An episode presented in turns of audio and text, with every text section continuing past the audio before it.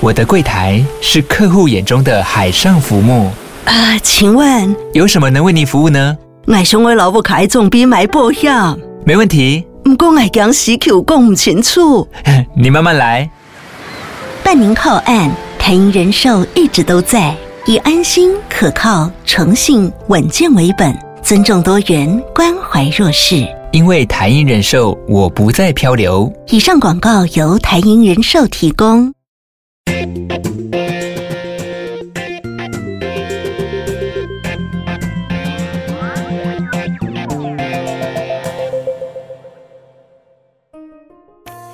Hello，你好吗？我是老周，欢迎收听老周的 Money Talk。在这里，我们聊一聊钱和财富。紧张，紧张，紧张，紧张，紧张！哇，今天要来跟大家分享一下经济危机啦！啊，欧洲经济危机，台湾当然也没好到哪里去了。但是说真的，现在全球的经济局势，我真的觉得最危险的地方就是欧洲。今天要来跟大家分享一下，从短缺到紧绷，北溪一号天然气管爆炸。究竟会怎样伤害欧洲经济呢？我们有几个重点要来跟大家分享哦。第一个，什么是北溪一号？最近它发生了什么事情？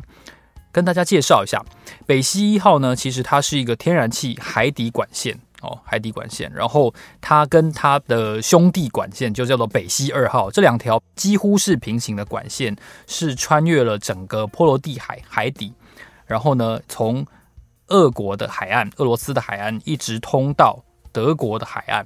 那它的公司营运的公司呢，其实是一个合资的公司哦。这是一个最近十年非常热门的一个能源的概念，因为在现在啊，当然在地缘政治紧绷的局势下，当然北溪一号与二号就会觉得是呃通俄啊，哦支持独裁政权的一个象征。但是在时间往前推，大概十几年前。那个时候，嗯，全世界其实大致上全球化是没有问题的，然后全球化是和乐融融的哦，一片和气的。那个时候的北溪一号与二号呢，其实象征的是全球化当中互通有无，然后呢，俄罗斯与欧洲关系非常重要，甚至可以说是，我觉得当然还不算，但是已经接近是盟邦的一个概念了。为什么？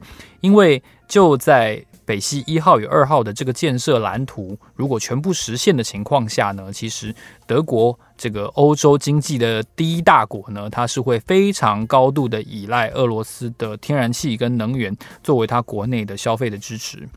但是，但是就在这个俄罗斯与美国哦与北约这个局势越来越紧绷的当下呢，其实俄罗斯的能源。欧洲还是需要的。欧洲冬天马上就要到了哦，这个没有暖气要怎么过冬天呢？要怎么发电呢？工厂要怎么生产呢？哦，这些都是非常巨大的一个问题。就在此同时，其实俄罗斯的能源反而变成了一种邪恶的象征。哦，这当然会有非常多面向的影响啊。在这个北溪一号就在九月二十七号的时候，哦，丹麦跟瑞典的海岸防卫队跟能源。单位呢都纷纷通报，在丹麦海岸附近的这个波荷木岛 （Bornholm） 这边的北溪一号管线的这个位置呢，有两个地方出现了海上非常大规模的气泡涌出，可见这个地方有漏气。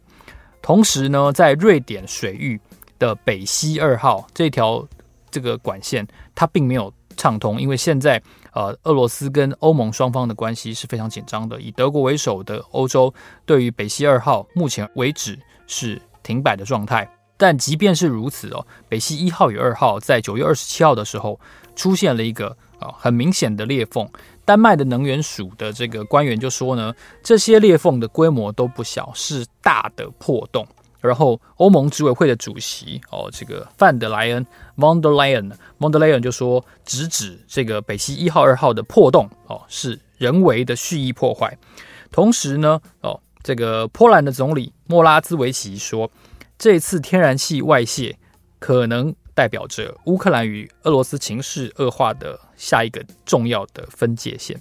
那美国的说法也很明显了，美国国务卿布林肯就说，他也认为是根据现有的资讯，北溪一号与二号是遭到了蓄意破坏。我们这期节目呢，啊，它终究是一个财经节目，所以我们没有要跟其他政治节目一样探讨说到底是谁，吼。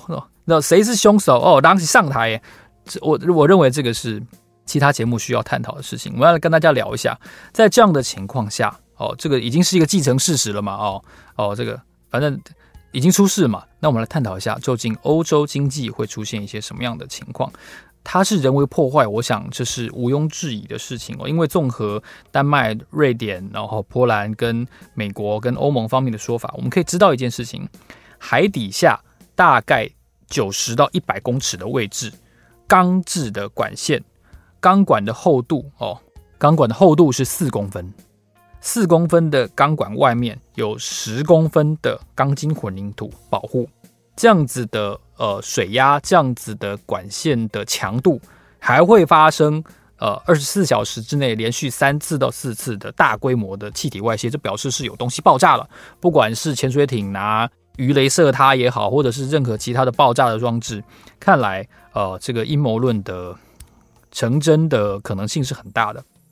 所以啊，我们就来检视一下，究竟俄罗斯的天然气的整个输送的。地图是怎么样？其实俄罗斯往整个德国或者说往整个欧洲输送的规模是相当的大哦，它的管线总共大概有八九条这么多哦。它分别是哪些呢？包括这次出事情在海底的北溪一号跟北溪二号，它的目的地是德国。然后呢，另外有一条叫北极光线，北极光线呢，它是往波兰跟乌克兰输送天然气，然后它的运输量大概比北溪一二号稍微小一些。其他呢，还包括了去土耳其的土耳其西跟伊斯坦堡两条线，这两条线的运输量大概每年都是三百亿左右的立方公尺。此外呢，还有一条线叫亚马尔欧洲线，它是输送到以前的东德还有波兰地区，这个。运量跟土耳其西还有伊斯坦堡线的运量差不多。此外呢，还包括了兄弟线、联盟线、兰西线这三条线，目的地都是通往捷克啊、斯洛伐克啊、奥地利这些中欧跟东欧的国家。当然，他们的运量都不如北溪一号跟二号这么大。哦，但是今年以来，随着这个俄乌局势的越来越紧绷，其实俄罗斯先是在六月份的时候，他把北溪一号的天然气的供应量先砍到百分之四十。七月份，他再砍到百分之二十，也就是说，天然气在今年夏天的这个淡季使用淡季的时候呢，天然气的运量是变少了。就在九月二号，刚刚过去的这个月，俄罗斯又宣布，因为有一个阀门故障，所以无限期的关闭北溪一号，整条线就是其实是空的状态啊，它没有再输送。然后呢，我们回顾一下。如果说北溪一号这一条这么重要的，一年供应五百五十亿立方公尺的天然气的管线关闭了，会发生什么事？二零二一年全年来看的话，俄罗斯向欧盟输送的管道气哦，不是液化天然气，是管道气，总共是一千五百五十亿立方公尺，通过北溪一号的是将近六百亿立方公尺，所以呢，北溪一号承担了。前往欧洲的天然气大概百分之三十九，我们就当它百分之四十好了。但在俄罗斯的这个待遇啊，被欧洲跟美国得到的待遇越来越难堪的情况下，俄罗斯逐步减少了北溪一号，现在是完全关闭的状态。当然，你要知道的是，其实哦，现在俄罗斯已经摆明了，我准备要拿拿一个很冷的冬天来制裁各位哦。但那欧盟其实。有快速的在准备应变，但欧洲人嘛，你知道，欧洲人就是哦，礼拜五下午哦，就是准备下班啊，礼拜一早上我准备上班啊，哦，就是这样子的作息嘛，所以他们的动作其实比想象中来得慢，准备比想象中来得不足哦。应对今年的冬天，我们看到的一个是不太光明、不太能够乐观的一个未来。这就牵涉到了第二个重点，我要跟大家谈的是，当北溪一二号完全停止供气，甚至发生了大爆炸，欧洲经济会如何受到影响？哦，在这件事情发生的时候呢，哦，荷兰的天然气期货报价 TFF 的报价呢，当天就暴涨了百分之五点五。啊，你会说没有错啊，这个历史高点已经过去，历史高点大概是今年暑假的时候啊。但是你知道吗，各位听众朋友？欧洲天然气的期货 TFF 的报价呢，跟今年年初，也就是二零二二年初相比，现在的价钱是年初的大概三倍多，三倍多哦，不是多三十几趴，是多三倍多。那你知道，疫情爆发那一年，二零二零年的低点，就是年中中间的中低点，到现在 TFF 天然气期货的报价涨了十倍多哦，十倍多哦。那我就看到一份研究报告说，如果从单位热量的值的价格来衡量的话呢，今年九月份欧洲天然气的均价哦，期货均价依照这个热量热值去折算，你知道相当于油价多少钱一桶吗？相当于油价四百二十七美元一桶。是现在油价的四倍，也就是说，那我就干脆用油就好。我用那么天然气干嘛？到底是贵到一个已经不是翻天了，就是无法想象。现在欧洲天然气的价格是每桶油价四百二十七美元哦。你那你记得在我们小的时候，我们年轻的时候，哈，二零零八年，如果有人经过那个时候，你还记得那个时候最高油价一桶多少钱吗？我告诉各位，是一百四十七美元。现在是四百二十七哦，你就知道欧洲那个天然气。通货膨胀有多可怕？通货膨胀全部都是因为油价跟天然气价格暴涨而来的，所以你就知道现在欧洲人比台湾人痛苦多了。你台湾人在鸡腿这一百一十五变一百二十五就在靠腰了，嗯，他连鸡腿都没得吃，他吃鸡爪了，你知道吗？所以是让欧洲人这个养尊处优惯了一个非常痛苦的一个状态。能源是今年全世界通膨的一个元凶，大家必须要接受一件事情是，即便即便俄乌双方的局势缓解，即便俄罗斯跟整个欧盟的关系缓和了，这个爆炸象征着俄罗斯很可能会继续减少对欧盟输送天然气的这件事情，因为它其实已经没有什么在输送气了，这个关掉其实对它也没有影响，你知道吗？那我们都知道冬天都快到了，现在已经是十月份了，对不对？十月份。台湾的天气可能还有些炎热哦，秋老虎啊哦，下午还很热。对不起，在欧洲慢慢天气已经凉了。那在这个情况下，民生用的暖气的需求一定是要保护的。那毕竟各国都还要选举嘛，我们不可能不让民众用电啊，用暖气啊。那什么东西会受影响？一定是工厂嘛，因为工厂你们这些老板惯老板，对不对？少赚一点钱是会死啊。所以工厂的能源使用一定是会受到影响，这代表什么呢？工业订单、工业产出，然后呢，产出的价格、产出的良率跟效率，全部都会受影响。那特别是什么？特别是那些用电特别大的行业，我现在直接可以想到的就是什么有色金属的提炼啊，然后那些二十四小时不能停炉的那些化工啊、塑胶啊，然后一些。电线电缆啊，等等的这些重工业的生产，一定是会受到大幅的影响。当然，我们刚才一开始有提到，欧盟其实有一些动作，什么动作呢？它加速在储备它的液化天然气的库存，然后呢，也加速把它所有天然气的这个这个仓库能装满就装满。然后那个那个，我们常常看到一个社区有个大球，有没有？那个大球非常巨大，钢制的那个大球，那种就是储存天然气的仓库。欧盟委员会能源委员会的原定目标是在十一月份之前储备天然气的比率要达到百分之八十，但随着整个欧洲战争跟政治哦口水的局势非常紧张，其实，在八月底的时候就已经达到了欧盟能源委员会要的十一月份的目标。我们最新的数字，九月二十六号的数字看到的是，欧盟天然气的仓库满存的比率已经来到了百分之八十七点七。已经接近百分之九十，而且每天都在净增加，而不是净减少，所以他们在拼命的囤积天然气。哦，呃，即便如此，即便如此呢，这个其实这个以现在欧洲的用量，综合工业发电跟民生用电来看的话，其实这个数字呢，大概可以支撑两三个月。哦，就是不能过完整个冬天了哦，但是但是勉强度过一个冬天，可能是有机会的。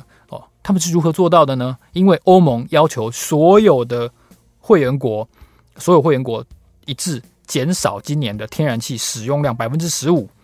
哦，从今年八月份就开始了，到二零二三年的三月份，欧盟的理事会要求所有的国家，只要你是欧盟的成员，你这个国家今年冬天就是要少用百分之十五的天然气，不管你怎么加怎么减了，你就是要做到这件事情，不然的话，大家就会。哦，没电用哦，然后没有红绿灯，然后呢，冰箱坏掉，然后没有热水用，哇，这就是很可怕的一件事情了。我们刚才提到啦，居民的消费，不管是暖气啦，哦，这个等等的发电都不能减少，所以生产生产就会受影响。我们刚才提到了很多哦，是欧盟的大型的生产基地会有哪些东西？我跟大家介绍一下。欧盟生产比率占全世界特别高的有什么呢？维他命 A 哦，维他命 A 是拿来干嘛？饲料的添加剂哦，然后还有放在一些食品里面。维他命 E 占全世界产量百分之三十五。哦，这也是食品添加剂的常见的一种。然后还有一种叫蛋氨酸，蛋氨酸呢占全世界产量百分之二十九点一，它也是在医药跟饲料添加剂当中常见的东西。另外还有比如说像是环氧丙烷，环氧丙烷，OK，它是做家具家电用的涂料常见的东西。环氧丙烷，欧洲工厂生产的比率呢占全世界百分之二十五。可见其实这一些原料啊，哦，这些材料。欧洲的大型的化工巨头、金属巨头们，今年的冬天一定是非常难过的哦。我们已经看到了哦，欧洲已经有陆续看到一些巨头在减少产量的消息，比如说巴斯夫哦，这个 BASF 这个全球化工的数一数二的大厂、龙头大厂，他就说，在七月份的时候，CEO 呢，巴斯夫的 CEO 就说，我们正在减少。那些特别需要巨量天然气才能够生产的那些产线，比如说氨哦，就是 ammonia。那这些东西呢，他们只能暂时先 outsourcing，我们先买别人已经做好的来填补这个缺口。那另外呢，包括德国的一些大厂，像是科斯创啊、哦银创等等的这一些化工厂呢，也纷纷的减产，不然的话，真的天然气就是要减少百分之十五的使用啊，不然就真的没办法。度过这个冬天了，天然气的短缺，天然气被要求要减少使用，这会带来什么样的后果呢？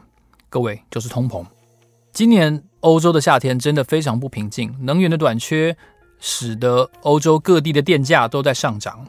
那工业用电是一个将本求利的一个数字，它顶多就是把你的这个加工的成本加上一些哦，然后当做报价，它没有办法应对这么大规模的电价的狂涨。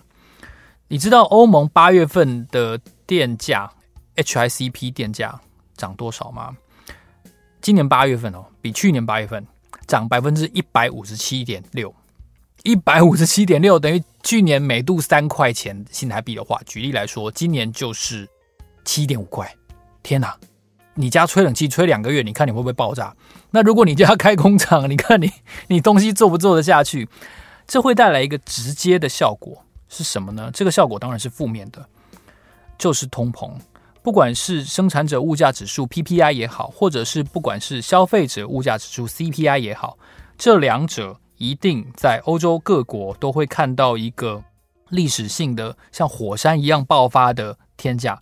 德国 CPI 我印象中前两天看到就已经高达百分之十点多了，创下了历史的记录。这很可能不会只是一两个月的现象。哦，在欧洲如此惊人的这个能源短缺的现象背后，一定会是很吃紧的一个通膨。哦，在生产者这端的通膨往下游传递传导，会导致于消费者物价指数非常巨大的一个波动。那谈完了这个欧洲经济的这个现象之后呢，你看有这么大的通膨、能源短缺，很像是美国在几个月前碰到的情景，对不对？哦，美国前几个月。费德不是说改口了吗？哦，从这个暂时性的、暂时的变成说哦，一个需要处理、一个面对的现象，然后就开始狂升息，有没有连续三次升三码？那欧盟在升完两码之后升三码，它有没有可能用这样子激进的手段、货币政策去应对这个即将要到来的一个一个月很恐怖的 CPI？看来是有可能的哦。所以欧洲的经济。我们接下来可能会看到一个有点惊讶的场景，就是欧洲的大企业纷纷的在出走，然后纷纷寻找更稳定、更可靠，甚至是成本更能够控制的一些地区，不管是美国也好，不管是新加坡，不管是中国大陆去设厂。所以呢，我要跟大家分享的第三个重点哦，就是当北溪一号爆炸这个事实浮现，我们几乎可以确定一件事情。欧洲接下来的经济可能会陷入更严重的衰退。哦，通膨虽然在美国这边看到油价已经慢慢下来了，哦，然后美国的升息即便很可怕，但你别忘了，这世界不是只有美国，不是只有中国跟日本，欧洲是我们以往以为哦一团和气，然后以为就是呃怎么说呢啊礼义之邦。OK，不管怎么说，我们对于欧洲的关注向来是少于美国的哦，这是我我觉得一个比较肯定的事情。但是欧洲央行的紧缩。看来被迫要升级，被迫要做出更多的积极、强烈的这个回应，才能够控制这个北溪一号管线爆炸之后更加骇人的这个通膨。哦，这件事情是大家没有预料到的。当黑天鹅出现的时候，哦，我们究竟要怎么去去控制它？那在美国这边呢，它已经给我们的一个启示就是说，如果太早降息的话，通膨不会停止。鲍威尔他有在一个闭门演讲里面有提到嘛，哈，他说通膨哦，通膨就跟细菌感染一样，你一定要把医生给你的份的这个抗生素要吃完哦，一定要配温开水哦，一定要把那个给你几份抗生素吃完，也就是说该升息几次就要升息几次。如果你觉得你症状好了，没发烧了，你就不吃，那通膨就会再来。而事情就是这么简单，你抗生素不吃完，细菌就是会再发作。那他如果有一个让大家这么生动、能够简单明了的一个比喻的话，你就知道，央行这一次的美国央行这次的这个转向，让小弟在下我是非常印象深刻的。那同时，不管他是不是过度反应，我觉得这件事情在北溪一号爆炸之后，我想欧洲央行接下来有可能要被迫采取类似的措施，也就是更加的紧缩。哦，因为能源价格很可能会继续上升，至少天然气价格不会跌，这件事情看来是确定的，因为供给有效的减少了。哦，那通膨呢？从欧洲的主要的国家有没有可能往外传导到更多的国家？哦，包括跟欧洲很接近的非洲，或者说是中东，哦，或者说是美国，重新再来一轮，这都是有可能的。那如果不遏制通膨的话，会大难临头的，就是你知道吗？就是民国三十八年的时候，那个那个中国大陆那个叫什么金圆券啊，就那种疯狂的通膨是有可能出现的。那如何不让那种疯狂通膨出现？如何不让民选政府崩盘呢？如何不让民主崩溃呢？那就是升息嘛。但是通膨让大家不爽，升息让大家更不爽，哈，那很痛苦。但是没有办法，这就是现实。所以这期节目从北溪一号的。基本资讯的介绍，然后到北溪一号爆炸之后，究竟我们会承担一些什么样的事情？然后呢，北溪一号的后爆炸效应很可能是大家没有想到的，也就是欧洲更深层次影响更广泛的一个衰退，跟更强烈的欧洲央行的升息应对，这些都是呃本节目认为出现几率越来越高的一些黑天鹅的事件。OK，当你当你觉得今年黑天鹅已经够多了，没有可能还会更多哦，随时要为黑天鹅做好准备。这也是为什么哦，绕回来，我还是要再提醒大家，不要猜测市场的低点哦，Don't time the market 哦，不要以为你选到的是最好的入市跟最好的离场的一个时机。如果你喜欢这集节目的话呢，欢迎你在 Apple Podcast 给我们留言。我喜欢跟大家透过留言，然后念出留言的方式来互动，也期待你们用这个方式来让这个节目更精彩。好，老周的 Money Talk，让我们下集见，谢谢，拜拜。